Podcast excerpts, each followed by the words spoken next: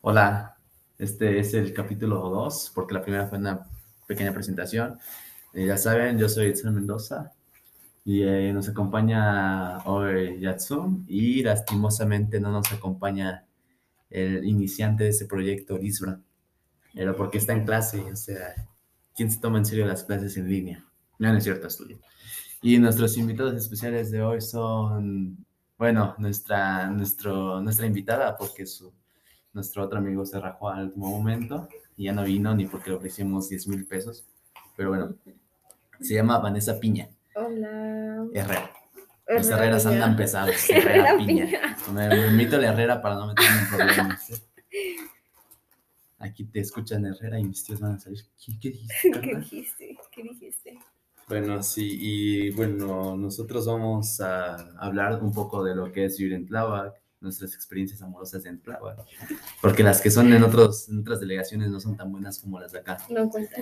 de lo que es estudiar, la vida antes de la pandemia y cosas que hacemos los tlahueños para pasar el rato, ¿no? Los viernes. No es solo ir, ir a pedas, o sea, aquí es otro pedo.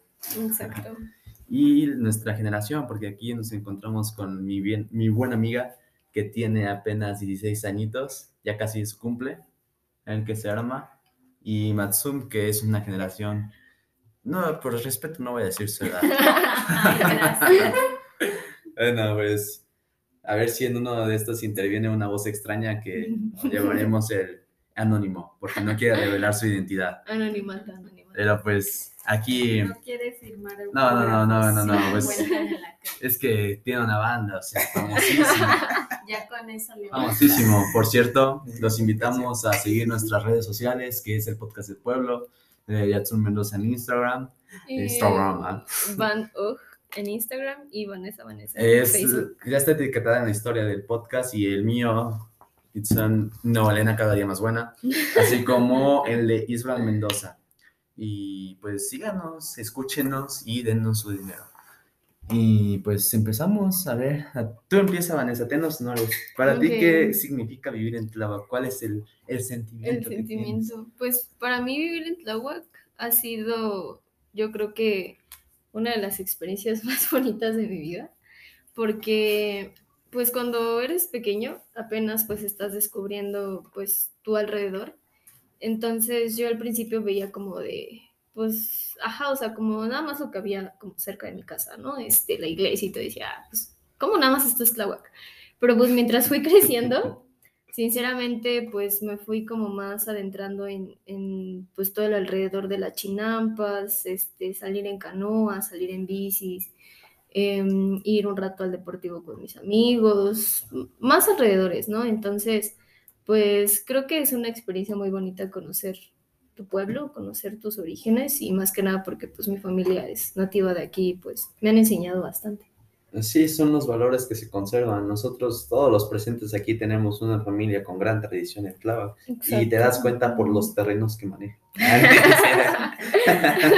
Las peleas. Las peleas, las peleas en Navidad son pan de todos los días. Son- Ya ni siquiera Navidad, ya, ya, Ya pues, sobrepasaron los límites y son todo el año. Exacto, ¿eh? Exacto. Otra vez estaba con su, estaba en, le llamamos techito, yo le llamo techito, algunos le llaman kiosco, algunos... Es techitos. Todos lo conocemos como techitos. Yo, pues yo en lo personal le llamo techito.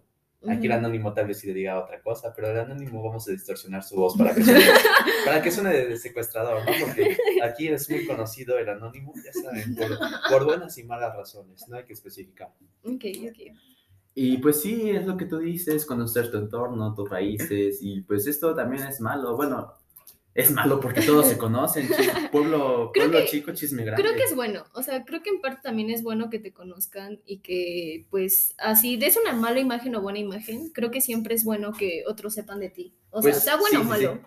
Es bueno que hablen de ti, tal vez, porque Ahí a mí no me gusta que hablen de mí. Puedes ir en en- los barrios pesados a la, a la Guadalupe y dicen, no, ya está drogando. Ajá, bueno, hijo sí.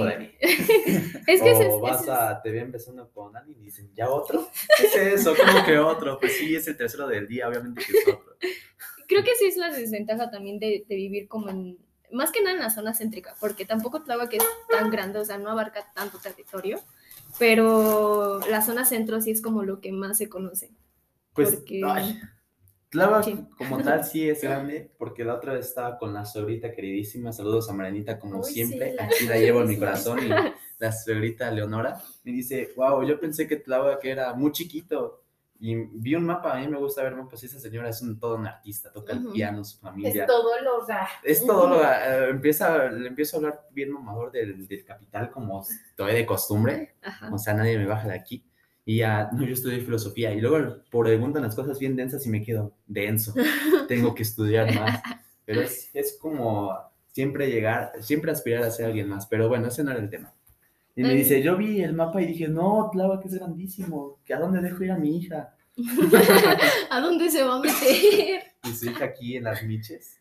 Ahí con, la llevo en la motoneta así, bien, bien padrote. Y, y su, su, su mamá no han de estar acampando.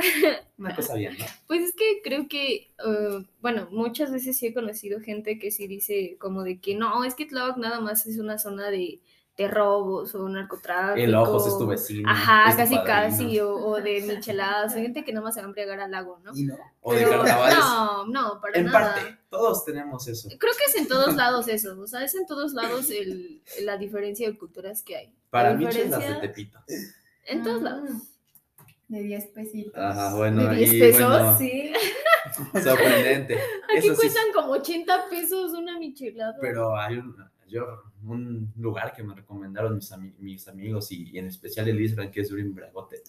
Me recomendó la- las African. Las African son las mejores miches que probado aquí. Las segundas son las, las, las pinches. Gracias Luis Trejo, gracias Ilibar por llevarme a esas un día. Súper Qué buena, ay, eso es una anécdota, ahorita la contamos. Y para ti, ¿qué es vivir en Tláhuac, Matsun? Yatsum, ¿eh? Bueno, Yatsum. Es la costumbre de decirle yo- Matsun. Yo creo que contaría más sobre mi infancia, que es lo que recuerdo mucho y me gustaría volverlo a revivir. Yo recuerdo mucho eh, cuando éramos pequeños entre primos, nos llevaban a, a las chinampas a no sé cómo se diga. Piscar, ¿no? Ajá, eso. Que era el traerte la mazorca, el elote, todo. Y era muy bonito porque nos daban unos morrales costales de Y también Era- un proceso antes, que es el de sembrar. son súper grandes a los que conocen de esto, de, de lazo, y los llenábamos y recuerdo que veníamos en una camioneta y costales, de 10 costales, de 15, y llegábamos aquí y mi abuelita nos ponía una, un bote súper grande. Y ahí nos Desgranar, poníamos a desgranar, desgranar, sí. a desgranar, y hasta que no terminábamos. Ya nos tus manos levantar. rojísimas, con un buen de callos, pero ahí Sí. seguías porque te gustaba estar conviviendo con tus primos. Era eso. desgranar de eso, mi abuelita pues lo ponía, este, le, le llama el nistamal, Mm. Y de eso nos mandaba, otra vez nos tocaba a nosotros que nos decía, váyanse que a moler, Al molino, al molino, al molino. al molino". Y ahí vamos todos, todos en bola al molino. Eh, ¿Qué más recuerdo? Recuerdo mucho, eh, aquí que se da mucho la tradición de, de Día de Muertos, en el, en el panteón de aquí, pues siempre era de ir a casa de la abuelita, todos nos reuníamos esa noche, eh, que todos con, con el disfraz, que de la máscara, que la brujita, la calaca, y un día antes nosotros hacíamos nuestra calabacita Chilacayote. eh, con el Chilacayote. chilacayote y le poníamos, lo raspábamos, le quitábamos las semillas, le hacíamos un orificio y ahí se ponía Y no, y la no, no vela, se desperdiciaba eso, luego hacían la pepita. La Ajá, pepita, o sea, los tostaban. el dulce de, De de calabaza, calabaza, todo, todo. ajá. O sea, tu Era- calabaza bien mugrosa aquí, pero te lo comías, ¿no? Sí. Y ahí todos, todos llegaban y pues ya era muy raro en ese tiempo, bueno, ahorita más, pero en ese tiempo pues era muy raro y todos se sorprendían y, Y decían, ese- órale, Y, ese, y la antes daban, tradición". daban dinero, o sea, ahorita ya se te queman los dulces y la echas a tu Yo chilacayote. llegaba a juntar Sí. 100 pesos, 150 de solo esa noche, Pero de solo esa noche. lo que tú dices es muy cierto, las tradiciones aquí se siguen, se siguen Conservando conservando mucho. Yo le cuento a la sobrita, a los de la ciudad, a mi amigo Sergio, el chefcito. Luego vamos a grabar un chef, un chef, un podcast con él. Pero le cuento, Una no, receta. aquí, aquí bailan el guajolote y el novio tiene la costumbre de que siempre va a ser del baño el guajolote y si no lo hacen, no es de buena suerte. Y, y al siguiente día te lo comes y eso se quedan como, ¿qué? Sí, O de que en Día de Muertos haces tu estrella y la forras y le Ah, pones una luz. Eso es muy originario de aquí. La estrella Ni con siquiera- la, Ni la siquiera los mismos pueblos vecinos de aquí que son Tlaltenco, Zapotitlán lo hacen. Eso sí es No, muy de eso aquí. es muy originario de aquí. Yo creo que también Miskik, ¿no? Miskik No. también sirve. sí. Ellos son más de, Día igual de de, la tradición sí, de aquí de ir a velar en Ajá. la noche. Pero no. Pero es casi creo lo mismo. Nada más que en Miski que es más promoción, como en todo. Es, Es, eh, como más turístico. sí, claro que es un Xochimilco, pero sin promoción y más limpio. Así te, Sí. se los pongo, para que ya no vayan a Xochimilco y fomenten la economía de aquí, que estamos un poco pobretos. Sé. Pues es que yo creo que eso es lo que falta. Bueno, no falta, creo que en parte o sea, está bien que aquí se siga como. Bueno, yo por lo que luego veo es que mucha gente de otros lados no conoce aquí. Por ejemplo, muchos amigos me llegaron a decir de que no, pues es que yo ni siquiera sabía que aquí había lago. Yo ni siquiera sabía que aquí igual había trajineras como en Xochimilco. Y yo, pues, pues sí, o sea, aquí pues nada más viene como que mucha gente de la zona, ¿no? De Tlaltenco, Zapotitlán, hasta La Conchita, San o Juan. así, San Juan. Xochimilco mismo de exacto. Xochimilco vienen y dicen, Ajá. ah, Qué Otro. chido. mi segunda casa. A mí lo que, lo que me contaba mi abuelito era que este, los lagos de aquí de Tláhuac se, de se conectaban. Se No, todavía, conectaban. todavía. Yo por lo que sé ya no, ya no se conectan. No se conectan con los de Zo- Zócalo, pero de esos hace No, esos ya, 500 esos ya están secos, no manches. Antes, pues sí te ibas de aquí, dices, ¿a dónde vas, hijo? Pues voy a darme una vuelta al, lago, ¿no? Y llegabas al Al Zócalo. ¿Qué? Sí, sí, ¿Cómo sí, sí. aquí? Ahorita, eh, por lo que sé, creo que puede llegar en bici. No, creo que en, En bici, no, en bici, pero pues, a- por San Sí se conectan. Ve cómo llevamos en bici y el, y el río o el lago es canal, no es El un lago, canal, es un, es un canal. canal. Y se conectan, ve, noso- yo tengo mucho la costumbre de cuando viene alguien aquí, la llevo a conocer lugares y el, el primero que siempre, porque a mí me gusta mucho la bici, es el, el ¿cómo se llama? El Mercado de las Flores de San Juan Iztayapa. Y son, es una ruta que pocos conocen, se llama La Brecha, y te conecta con Xochimilco, con San Gregorio, puedes llegar al hospital IMSS, ISSSTE, el nuevo, y puedes llegar a. a, a ese mismo mercado y las plantas, o sea, tú- los de ciudad están acostumbrados a comprar plantas en la ciudad, en Xochimilco, en Huemanco. y no sé, una planta 50 pesos, y aquí te cuesta 10 pesos, pero pues como aquí tenemos los conectes, aquí también, acuérdense que también soy agrónomo, sé, soy, el soy un cantinflas, como me dice mi amiga, eres, tú en tu vida fuiste cantinflas. El- Haces de todo. y pues sí, tienes los contactos y consigues las plántulas en 3 pesos. Eso Imagínate que va de 50 a 3 pesos. Por cierto, también ya voy a bien. abrir mi bazar de plantas, ¿eh? Vienen. Solo ponen el Maps Tláhuac 13000 y los llega hasta Y mi los casita. Eh, va a ser el bazar de, de plantas y pulques. Y el pulque también es otro tema. O sea, Sí. a los de ciudad, no, ¿cómo voy a tomar pulque? Yo puro coñac, yo puro bucanas. Pero llegan aquí y les digo, no se van a arrepentir. Y lo prueban y ya nunca. Y lo prueban en su casa y dicen, ¿qué es esta? Pero yo por lo que sé, o sea, mucho pulque ya no es traído, o sea, extraído desde aquí de Tláhuac porque ya es El muy pulque no es originario de No, Tláhuac. o sea, ya es muy poca la gente, porque antes sí me llegaron a contar que el pulque sí se produció aquí, pero pero no, o sea, ahora esa creo que todo el pulque que lo llegan a vender aquí es en Tezompa, Pero en Tezompa. Juan, todo Lo lo. El bici. No, de- del Tezompa lo producen. Yo Sí, voy. Yo voy, yo me escapo los domingos por un pulquito seco. No creo sea. que alguien se va a ir hasta Hidalgo a las 5 de la mañana y vaya a traer aquí hasta aquí el para venderlo y todos los días. porque su Sí, pueblito sí. es de allá, se va por los segritos. Pero pues sí, yo, yo me digo, jefa, voy a desayunar y me ves a las, a las 9 de la mañana tomando un pulque. Ese es Sí. mi desayuno. Y eso siempre ha sido así. Aquí a los niños les dan pulque para, para que se alimenten bien, la neta. Pues así como igual en el centro todavía se conservan muchas cantinas o en su tiempo también fueron pulquerías, aquí también hubo, hubo, bueno, a mí es lo que me Aquí hay pulcatas originales. Eh, la mangana La era una pulcata original que ya, había, que ya cerró. Muy, muy Pero es por el mismo tabú del pulque, de que le echan caca y así. Eso no es cierto. Eso no es cierto. Aquí, no, no es cierto. Eso no lo hacen. No. No lo hacen. Eso sí es un mitote. Tal vez en el centro sí, pero aquí no. en el centro.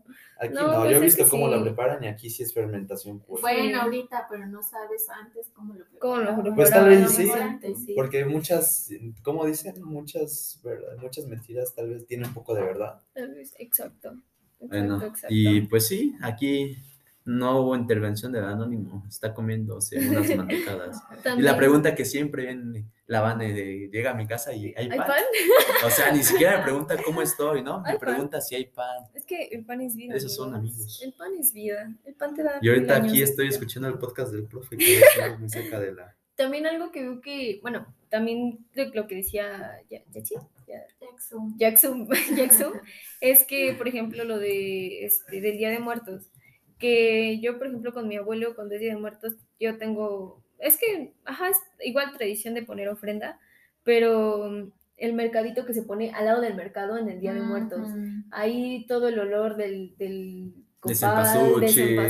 La fruta. la fruta, El- ¿Cómo ¿Cómo se se llama? Del incienso. el incienso, el copal. Para vibrar alto, para vibrar alto.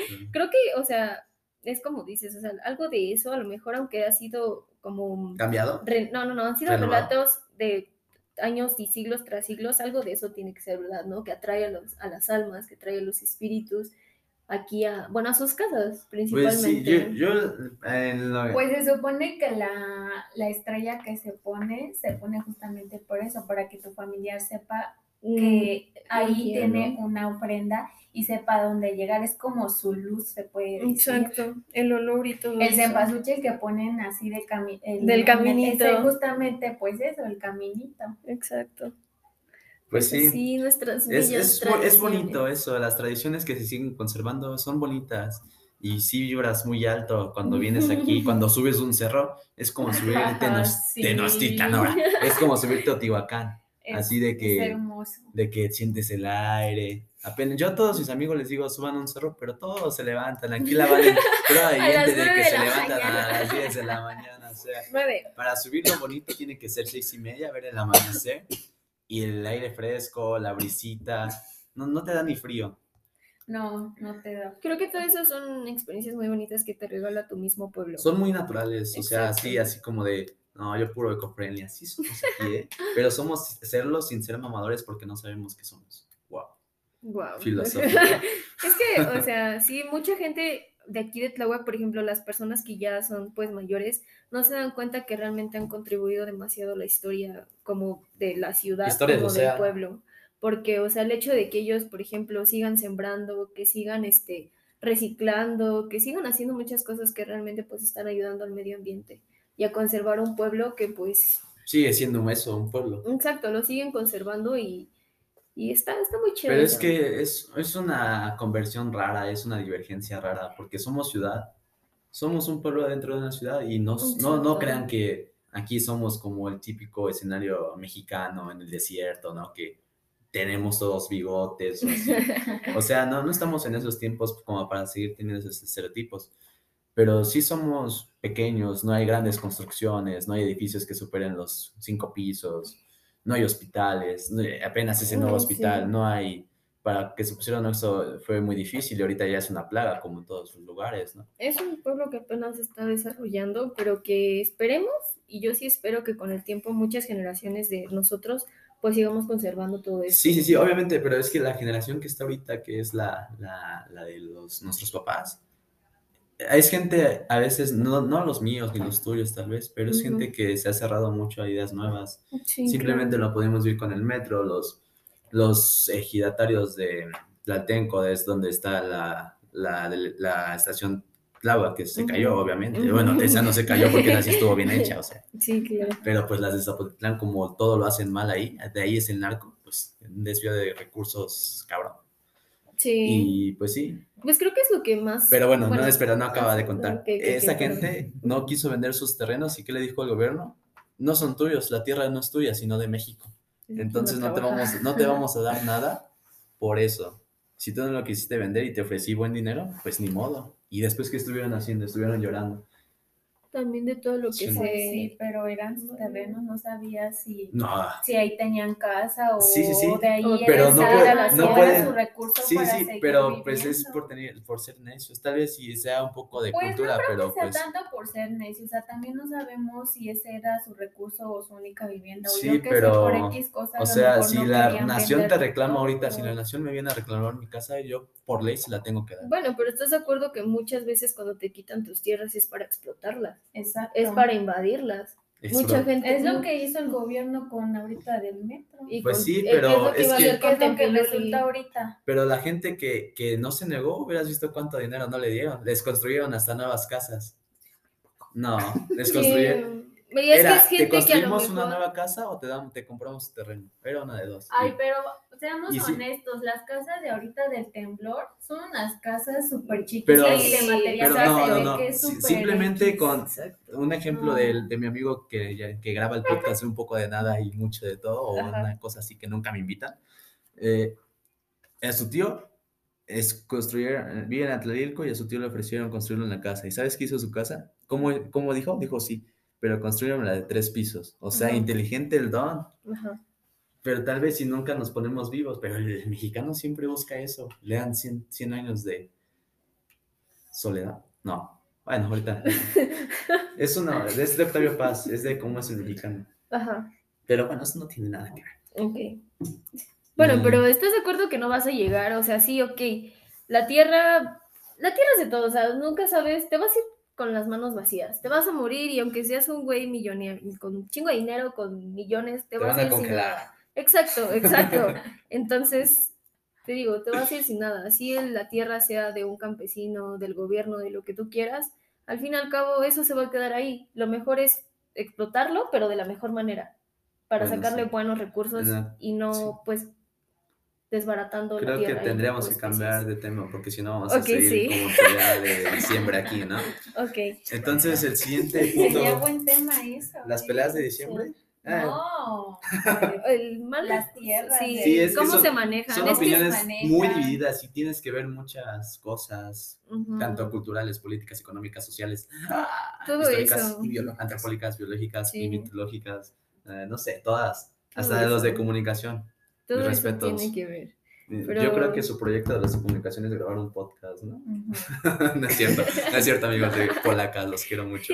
Cada quien. Pues ahora vamos con el siguiente tema. No, yo creo que este lo dejamos hasta el último porque es el más Ok, candente, ok, ¿no? ok, ok. Yo, vamos con Ay, lo que, no. con lo con nuestras que, con lo que es las generaciones, va, va, va. Ok. Pues em, empezamos con la más pequeña aquí.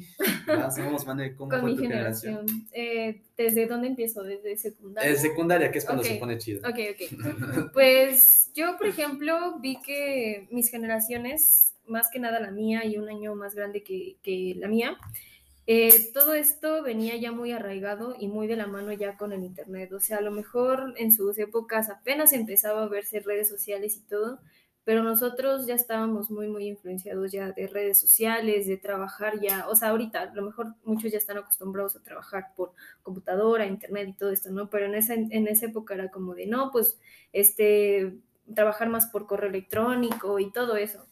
O este, pues sí, yo me di cuenta de eso, que muchas de, de- muchas personas de mi edad crecimos muy influenciados con lo que vi- veíamos en internet, con lo que veíamos en YouTube, en Facebook, y a veces lo malo de nosotros y lo que pues yo me daba cuenta es que muchas veces nos dejamos guiar o llevar por lo que vemos, o sea, que no nos damos cuenta que realmente todo es muy superficial, todo es muy engañoso en redes.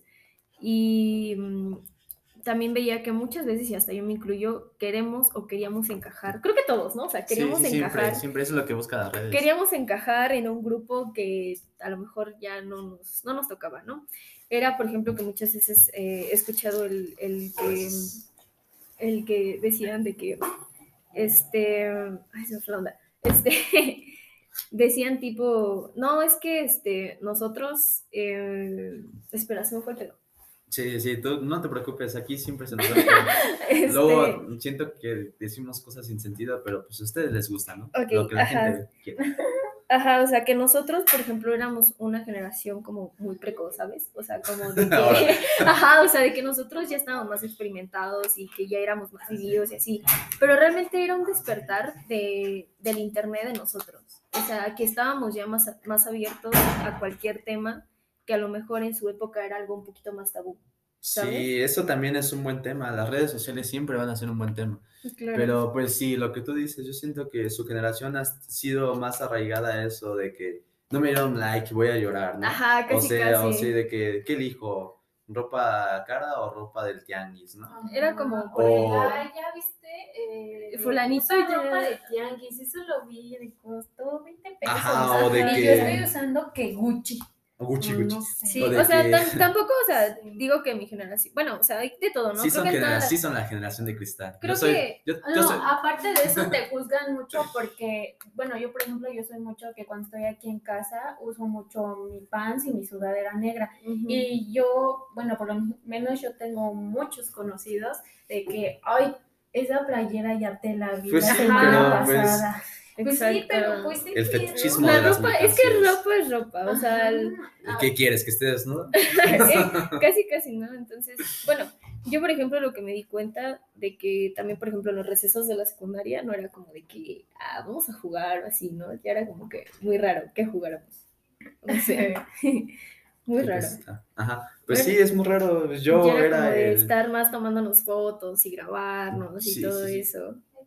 Yo, en, como tú dices, eso de jugar se ha perdido. O sea, antes en la, en la primaria te ponían de guardia para que, te para que atraparas a los tipos que corrían Que rápido. corrían. Pero pues siempre elegían a los más atléticos, ¿no? O- Y levantar los 10 papelitos, pero tú hacías trampa y rompías una hoja en 10 y ya, o sea, te digo que el mexicano siempre busca la forma más fácil de hacerlo. Sí, sí, sí, sí. O sea, yo creo que también me tocó todo eso, ¿no? De, pues cualquier época de secundaria, pero más, más arraigado a todo eso. De, pues de una generación más, más tecnológica, se podría decir.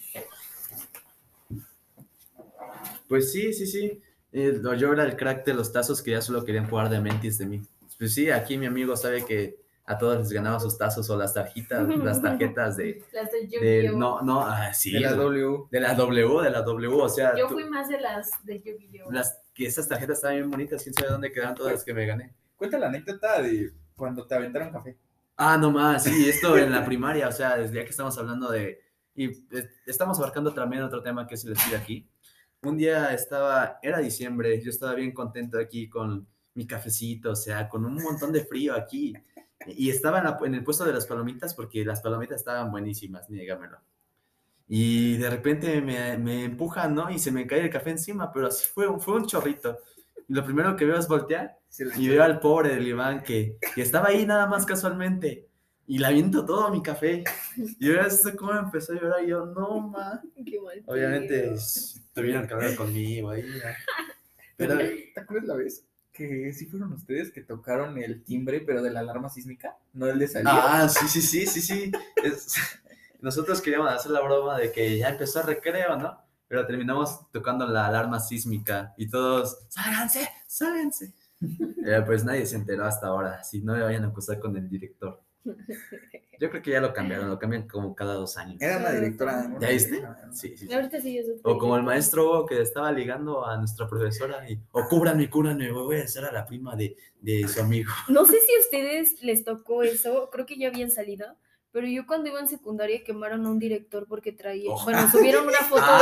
subieron una foto de él con una conejita de Playboy y hasta pusieron el cartel afuera de la, acusado. hasta pusieron el cartel afuera de la secundaria y los papás estaban de no, ¿cómo yo ten- cómo tenemos un director así y todo eso? Pero, Sí, sí estuvo bueno, o sea, lo que y, más... la, y la descripción decía de la foto, ¿para qué quiero? este, ¿Para qué quiero niñas niñas de...? No, es que estuvo denso, se pasó. Sí. Eso sí, ya es un delito. Pero oye, fue nuestra generación que quedó al palo. No, fueron las mamás de nuestra generación. ¿No te Ustedes ya habían no- no te- salido. ¿No te acuerdas? Sí, fue un que año una- cuando ya habíamos salido. No, Sí, no, no, no. porque- Antes, ¿no te acuerdas que en un grupito de amigos este, encontraron muchas fotos de varios maestros, de la borracha, de, La borracha. de- del poncho, de todos los maestros? Hicieron páginas en Instagram donde subían así. Me acuerdo Ah, una del poncho sí, que sí. decía, soy trabajador, y cosas así. Y pues ahí salió la foto del, del director, porque esa foto no la sacaron. Está- estaba en Facebook. Estaba en Facebook. Facebook, Sí. pero no decía esa descripción. ajá. Y alguien de, Ah, sí, de nuestra puso, generación la agarró la foto y, Y creo que una- se creó un perfil, ¿Cuál? ¿no? Se creó un perfil del direct.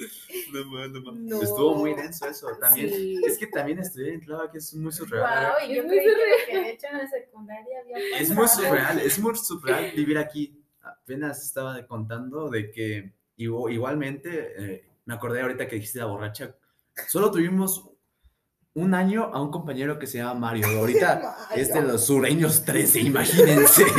Era cholo. cholo. Pero bueno, ese compañero le hacía imposible la vida a la maestra. Era muy malo. Yo ahorita que lo pienso digo, no mames, ¿cómo, cómo permitimos hacer eso? Ya que, llorar, ¿no? ya que creces, te das cuenta que hay que valorar a todas las personas, pero lo que se me sigue dando así un montón de risa es de que agarraba los, la- las brujitas, los animalitos y se los ponía ahí en su escritorio. Y la maestra, ¿qué pedo? ¿Dónde sale todo esto? Me hizo llorar, ahí yo sí me sentí mal. Eh, O sea, no fue la de inglés, la típica que siempre llora, ¿no? La de inglés, que pongan atención.